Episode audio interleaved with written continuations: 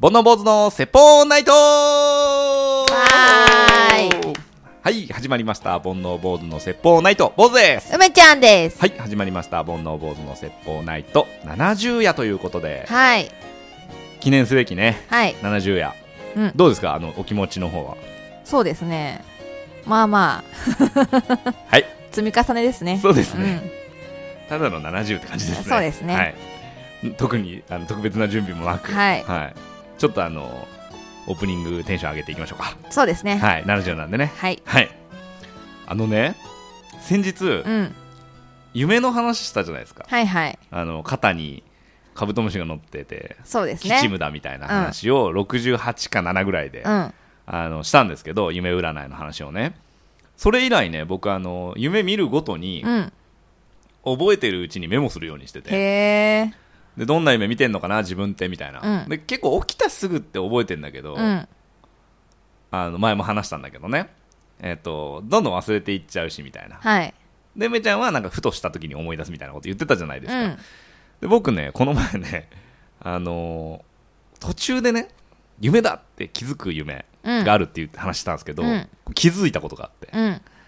でこれがねまあぼやっとしてんだけどふと気づいたら病院にいるわけうん。で病院の待合室みたいなところにいてどうやら俺は患者さんなわけうん。で先生に呼ばれてでなんかどうのこうのでみたいな感じで言われてあの処方箋取ってきてまた戻ってきてくださいみたいなこと言われるわけねうん。で処方箋取りに行くんだみたいなでなんかどうやら田舎でそこがうん。車に乗って処方箋を取りに行くわけではいはい。薬局にで車に乗ってでブーンって走っててでなんかナビ見ながら全然たどり着けないのうん。その薬局にね、うん。で薬局やっと近くまで来たなぐらいの時にえちょっと待って薬局の名前ってなんだろうと思って。なんかこれたどり着かないしもしかしてこれ夢かなとかっていうちょっと疑いもありながら、はいはい。薬局の名前を調べてみようと思ってさっきもらった処方箋でそのここに行ってくださいみたいな薬局見たらねうん。薬局の名前がサソリだったわけ。あこれ夢だわと思って、うん。結局そこで目が覚めましたけど。なるほど。はいひらがなでサソリって書いて 毒ですね。スナックじゃん。しかも。びっくりしましたけど。なんかそれと同じ日に全然関係ないんだけど、うん。梅宮アンナがうん。高級キックスクーターうん。あの蹴ってやるやつあるじゃん、あれに乗ってる夢も見た。なんかそれで私行くみたいな感じで言ってる夢も見たね。はあ。何だったんでしょうね。何だったんでしょう分ね。からん。でもその運転してサソリに向かってるのはすごい覚えてて。うん。サソリって見た瞬間に、うんああやっぱ夢だっていうのがね分かりましたなんかそれ夢占いは調べたんですか？いやいや全然あら。サソリかよと思って ひらがなかよみたいな、うんうん。ありましたなるほど。はい最近見,、見ました夢最近ですか、うん最近覚えてないですね。はーい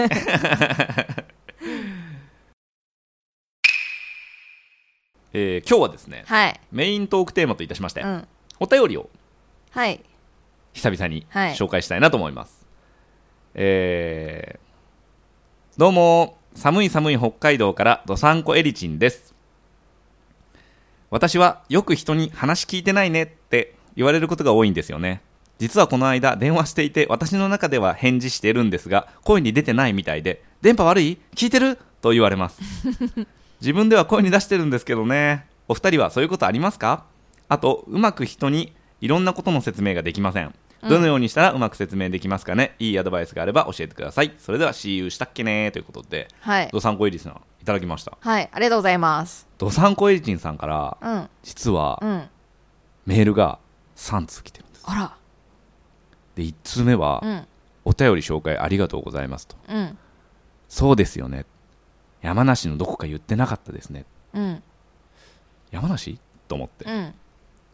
で読み進めたんですけどちょっとピンとこなくてうん。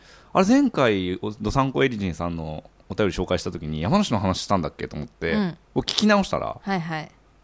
してなくてうん。あれ？と思ってうん。怖い怖いと思って 山梨？は？と思って、うん。ちょっと思い当たる節があったんで、うん。あのとあるラジオ番組ポッドキャスト番組聞いたらですね、えーそちらでドサンコエリチンさんが、えー山梨の話をされててですね、うんえー冬のライオンではい。冬来で、はい。えーその話をしたのをあのわざわざこちらにお便りいただいて、ああありがとうございます、えーすぐさんは、すいません、間違えましたと。そちらにも送りますとはいいうことで、はいえーいただいたメールがこのメールですねあ。お気遣いいただいたメールということですかねそうですね。はい、えーえーちなみに、あの、ちゃんとメール返信しまして、はい。あの間違えて送られてきたメール、いじっていいですかって聞いたら、うん。いいですよあって 言っていただいたんでね、はい。盛大にいじらせていただきましたけど、はい。えー人に説明するときに、どのようにしたらうまく説明できますかということで、ちょっとね、それのメールを見たときに、面白い記事を見つけまして、はい。それもちょっと合わせて紹介するんですけど、はい。えー LINE ニュースなんですけど、はい。えー仕事ができない人の話し方トップ3ということで、うん。話し方によって仕事ができない人が一瞬で分かってしまううん。という話なんですけど、えートップ3なんで3位から3位がね事実ベースで語らない。例えば、えー先週のえ先週営業した A 社の注文は受注できそう？と聞いたときに、うん。えーその営業の方があ8割方大丈夫だと思いますみたいな上司からね部下に聞いたときに、はいはい。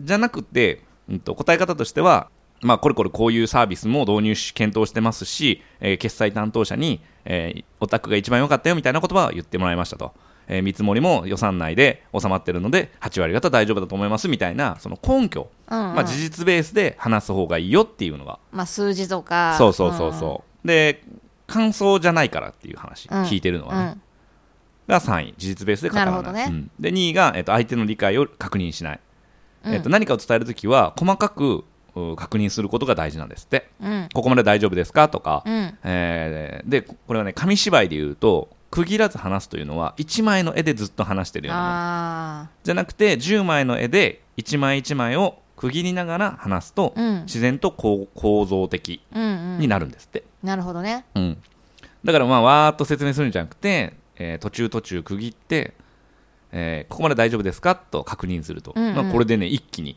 賢く感じるって書いてましたね、なるほど。はい、で1位が、えーと相手の質問にシンプルに答えない、うん。はい、で例えばまあさっきの話で言うと上司が昨日お願いした資料作成終わったって聞かれたら、はい。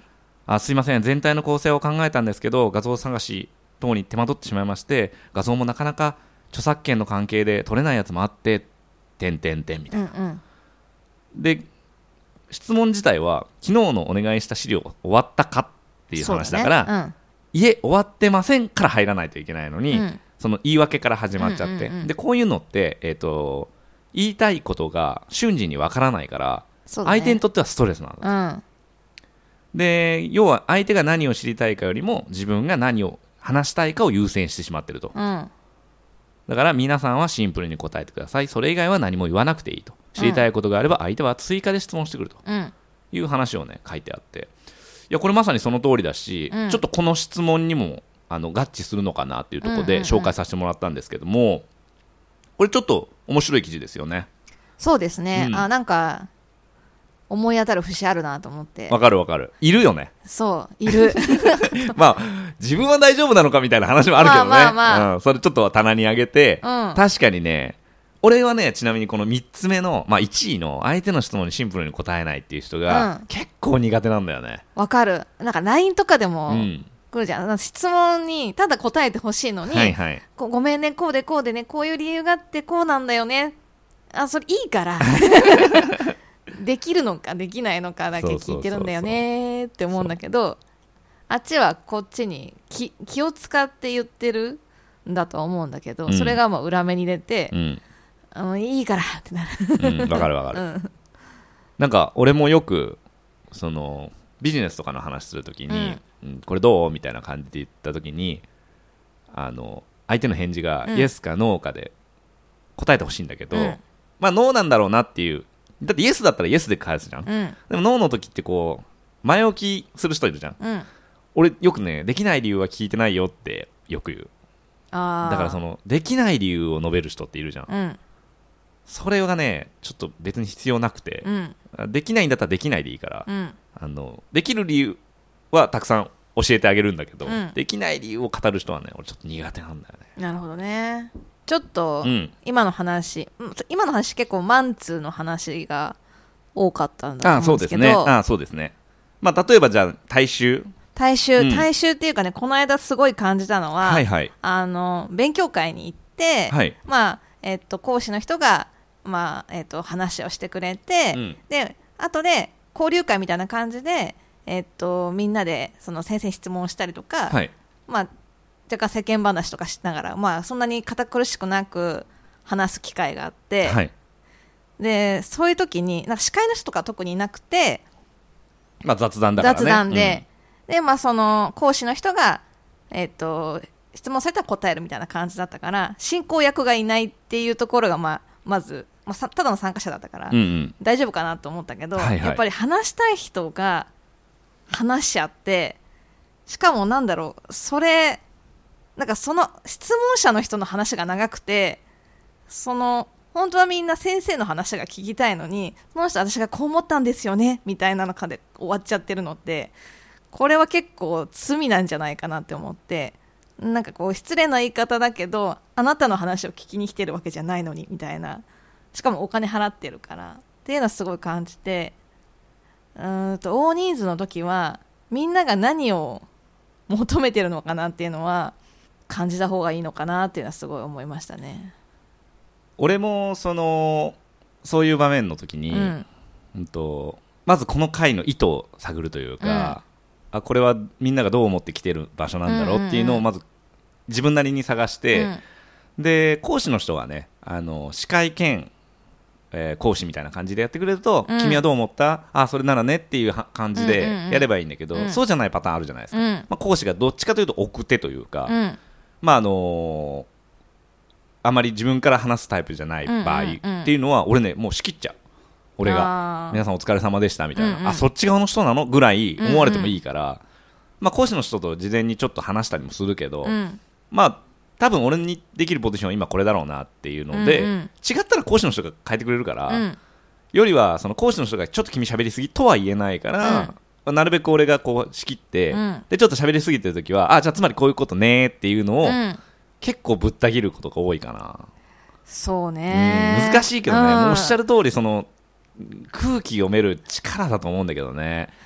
でも逆にね、うん。最近思うことはそういう空気の読めなさもいいなと思うこともある、まあね、うん、羨まししいというか、うん。すぐ周りの目気にしちゃうかいら、そういうのもいいいな悩ましいなとは思うけど、うんうんまあ俺みたいにその読んで切る人がいなければ、うん。永遠続くだろうなこの人の話って思うこともよくある。ある。うん。これその話今必要みたいなのはいはい。をすごい感じちゃう方だから、うん。今日初めてここに来た人はもう2回目来ないんじゃないかなとかはいはいはい。思ったりとか、うん。なんか私がどう思うかっていうよりもそう思ってる人がいたら嫌だなって思うと、すっごい気になっちゃうタイプで、うん。取り越し苦労の場合もあるけどね,、まあね、だから結構話し方とかもなんか簡潔に言おうかなとか説明こうのが分かりやすいかなっていうのは感じてるのは多いかな。そうだね、まあ、もしそのどさんこエリティンさんが機会があればね、うん。あの自分の話してるとことか録音してみたらいいですよね、うんうん。僕らそのラジオを始めてもう70回になりますけど、うん。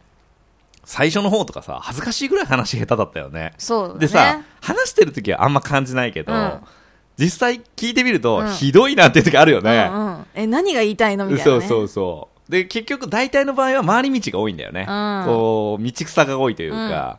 わり、かしど真ん中をストレートで突っ切った方が相手には伝わりやすいかなっていうのは録音を聞いてみて気づいたことがよくあるから、うんうん。まあ、だからそういうのもねちょっと恥ずかしいですけど、うん。やってみたらいいかなと思うのとあとはやっぱり僕は毎回言いますけど早口にならない。うんと間を作る。うん。その相手が僕の言ってることで頭にこう情景を描くというか、の時間を作るようにはしてますけどね。なるほど、ううん。ん、なんか好きなこと話す時とか興奮した時って、うん。うんまあ、必ず早口にうんなるからあのちょっとイライラさせるぐらいゆっくり喋るみたいなイメージで話してる、うんうん。うん。確かにうね、んですね、あとうは、んあのデザインの仕事してるので、はいはい。チラシ作ったりとうんか、うん。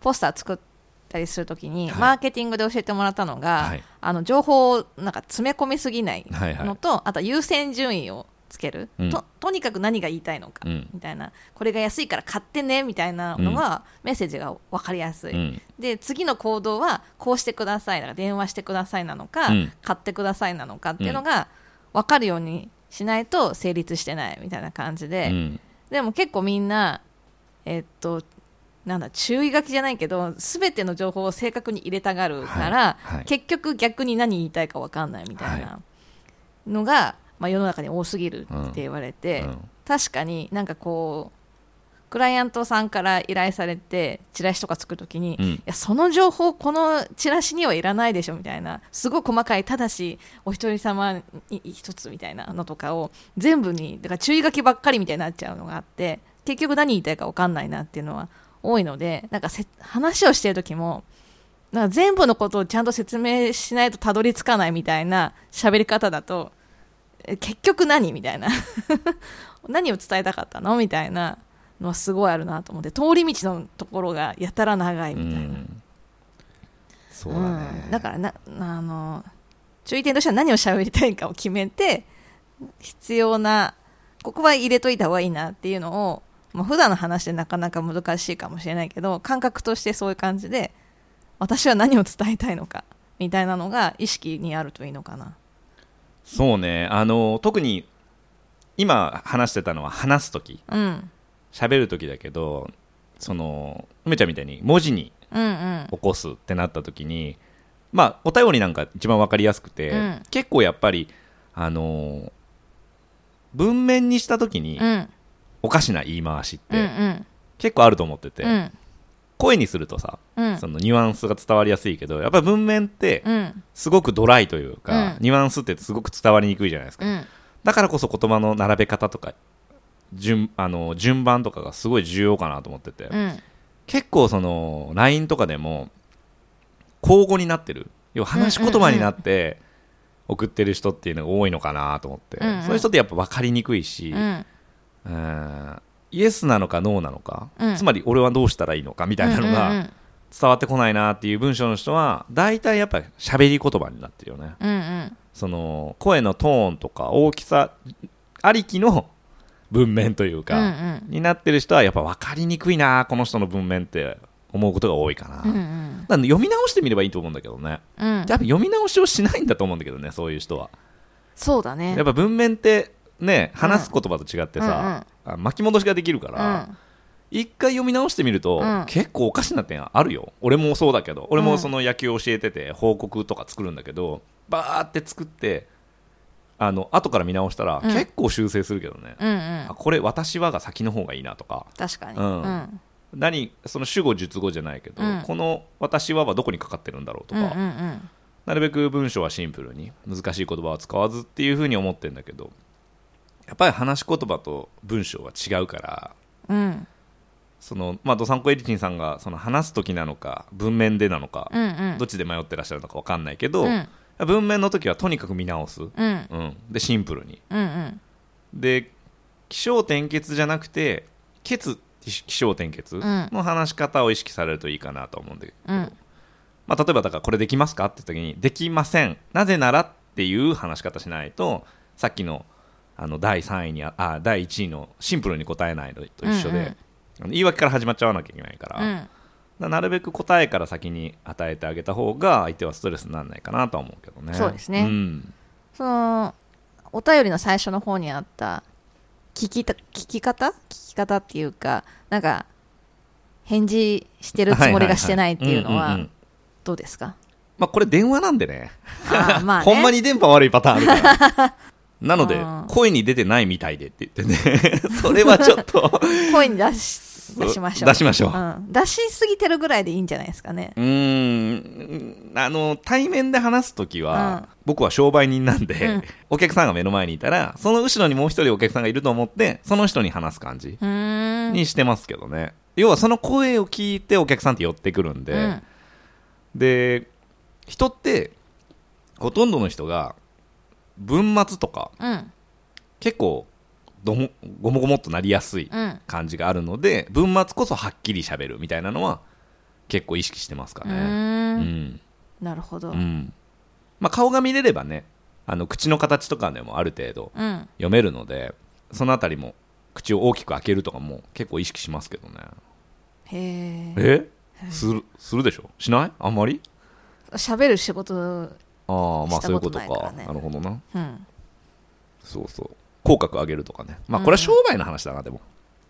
うん。まあ、分かりやすく伝えるね、まあ、シンプルに話すことが一番じゃないかなと思いますけどね、はい。はい、よくね野球部の時にはい。野球部って指示の声ってめちゃくちゃ大事なんですよ。うん。あのーボール触ってる人は1人なんですけど、うん。野球って常に9人フィールドにいて、うん。全員で声出し合うっていうのがルールなんまあ、うん。ルールというかその強いチームだとね当たり前のことなんですけど、うん三塁手だったんですね僕はね、うんうん。サードで結構声を出さなきゃいけないポジションだったんですけど、うん。どこどこに投げろどこどこに投げろみたいなうん。指示をね外野手に向かって声を出すんですけど、うん。えーかうちの監督ねこの、まあ、日本代表にもなったような監督超野球上手な監督が「うん。おいお前」と「声出したかお前」と。うんうん「はい。どこどこに投げろって声出しました」うん。で外野手呼びつけて「おい聞こえたか?」と。うん。言ったら「あいや聞こえませんでした。聞こえないって聞こえてない声は出してないのと一緒だから」ってお言われましたね。あでもそれって確かに合ってるなと思って、うん。あそりゃそうだよね、うん。意味ないもん。なちっちゃい声で喋ってたってさ子供が遊んでんじゃねえんだからさ、ってうん言われた時にああそうだなと思って。でもこれって多分思いみたいなもんも同じで、うん。なんかその会社やっててもさ働いててもこうやってば僕は思ってますみたいなこと言ってもさ、うん。言って主張して実行に移さないと意味ないじゃん。うんうんらそういうのもあるのかなと思って、うん。まああの返事は聞こえてなかったら してないのと同じなんで。しっかり声張って相ね手にね。相手にね、うん届いてこそ。届いてこそうん。返事なので、うん。はい、しっかりしていきましょう。届いてるって。返事したんだけど。どう？私今日どう？やべえだろ。まあでもね本当あながち笑い話でもないんでね、うん。はい、気をつけられたらいいんじゃないかなと思います、はーい。お便りね嬉しいね。はい。はい、ありがとうございますはいじゃあ今日もこのコーナーで終わっていきましょう。梅ちゃんの勝手に星座占い。はい梅ちゃんが。今日もはい。占いしてくれるの？もちろんですやよったみんな楽しみにしてんだこれ。結構プレッシャーですね。すっきりの うん。誕生月占いか梅ちゃんの星座占いかってうん言われてる、本当ですか？うん。今日1位から12位まで。え？あ違った、うん。はい。死んじゃう。考えるの結構大変そうですんね本当に。はい。はい。はいやっていきましょう。1位と12位の星座を発表します、はい。1位の星座は？ババン。カニ座です。蟹座です。はい。やりましたね蟹座ね。はい。はい、えー、ラッキーアイテムは？ババン。飲むヨーグルトです。あー飲むヨーグルトね、一時期好きだったすごく。なぜ？なんかちっちゃい頃。あそう、うん。結構前の話ね。そうね。うん、結構酸味があるよね。うん、美味しいよねでもね。美味しい美味しい。美味しい。あのタンが出るんだよねでもね。あそう。銭湯とか行くとさ置いてあったりするえよ、ね、飲むヨーグルト、ん。あ本当、うん。いやーちょっとわかんない。普段飲まないけどああいうとこで見る飲むヨーグルトは美味しそうに見える嘘コーヒー牛乳でしょ。コーヒー牛乳？あなんかね甘甘いな。あそう。うん。ど どうでもいいわこの話。ラッキープレイスは来た。来た。銭湯。やっ狙ってない。全然狙ってないよ。たまたま。できてんできねてんね。なんかこうめくる瞬間あもしかして。なんか俺もね、うん。今銭湯来いって思ったんだよね。恐ろしい。えー、どんないいことが起こるでしょババン。いい声が出るでしょう。うあ今日の話にちょっと通じてますね。本当ですね。うん。今日持ってんね梅ちゃん。持ってますね、うん。エリチンさんがカニ座だったらすごいね何座なんでしょうね。ねえ。うん。えーじゃあ10人の星座は？はい。ババン。獅子座です。獅子座です。はい。はいごめんなさい。ラッキーアイテムは？ババン。インドカレーです。インドカレー、うん。ああ好き好き。好きですか？でも地方ってあんまりないよね。そうなのかな、うんあんまりない。なんで食べるカレーってね。うあんまり馴染みなかったな俺岡山にいる頃。あそうですか。行ってなかっただけかもしれないけど。うん。ライスが多かったねはいラッキープレイスは？ババン美術館です。美術館？美術館。あーじゃあデートだね。美術館行ってインドカレー食ってね。どんなことが起こってしまうでしょう？ババンデリカシーがない人に出会うでしょあーそれ嫌だう、うねん、どんな人が嫌ですか？デリカシーがない人デリカシーがない人、うん。埼玉をバカにする人、ああなるほど。うん、あとなんか親親とかを、まあ、なんか意図せずバカにされた気がすると変えられないところを言われるのってうん。で自分直じゃないところってはい。イラッとする、ああわかる。うん、デリカシーね。うん、自分のことだったら「おいおい」とか言えるんだけど、はいはい。なんか結構えってなっちゃあうあわ、かる。うんうん。ちっちゃい頃ね、うん。これ俺だい以外もいたと思うんだけど、うんまあ当然男の子じゃないですか、うん。細いねーって言われるのすっごい嫌だった。へえ小学校高学年ぐらいまでうん。ガリガリだったのね、うんうん。で中高はまあ筋野球部で筋トレし始めて、周りの子より大きくなってきたんだけど、うんうん。ガリガリだった時に、うん。足細いねとか言われるのすっごい嫌だった、へえうん、多分その褒め言葉じゃないけど、うん。そういうつもりなくて言ってんだろうけど、うん。大人ってねうん。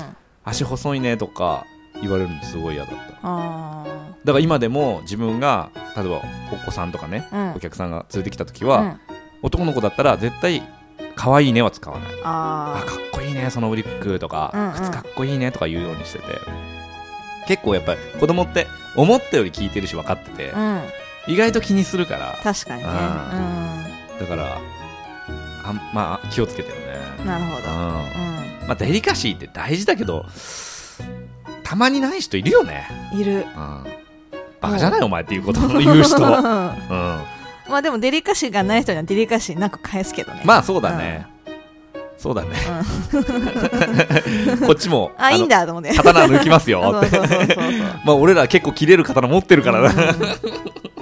急所をつくっていう。急所をつく。うん。どこが急所か一瞬でわかるからね。そうそう。立ち上がれなくしてやるってはいすいません。ブラック梅ちゃんが今、はい。出てしまいました、はい。すいませんはい、えー今日は以上ですかね。はい。はいこの番組はですねえー、ポッドキャストとオーディオブック .jp の聞き放題プランでね、うん。配信されています。オーディオブックさんのおー60日無料クーポンをねえー、盆内リスナーのためにいただいてますので、えー詳しくはですね、えー2月の7日ぐらいのね、煩悩坊主の説法ナイトの、えーブログを見ていただければ、えー書いてますんで、そちらご覧ください。はい。そしてですね、えートークテーマとか番組の感想は随時募集しております。ツイッターで漢字で煩悩、カタカナで坊主、煩悩坊主のアカウントにメッセージいただくか、メールアドレスが bonoubose アットマーク gmail.com 煩悩坊主アットマーク gmail.com にお便りいただければこちらで紹介させていただきます。ということで。はい。最近ねちょっとお便りがなかなかうん。来ないのではい。寂しいなーなんてそうですね。梅ちゃんこの前言ってましたね寂しいです。ねえ。うん。もうちょあったら嬉しいね。そうですね、うん、G メール見てますしょっちゅう。あ来てないな。来てないな。って、このあのツイッターのアカウントと G メールのアカウントをね共有してるんでね。うん、はい。あの2人とも見れるようになっててね。そうですね、はい。あのツイッターがいつの間にかあのハートマークが消えてるのは あれは梅ちゃんが見たんだろうなと思いながら、結構な頻度で見てます、はい、実はあの煩悩坊主のアカウントは半分ぐらい梅ちゃんが返信してますからね。あそうですね。坊主になり変わって。はい。はい。あの優しい口調の時は梅ちゃんですね。そうですね。はい。うん、はい。はい。こんなところですかね。はい。はい。じゃあ70夜終わりました。また次回。さようなら。さよなら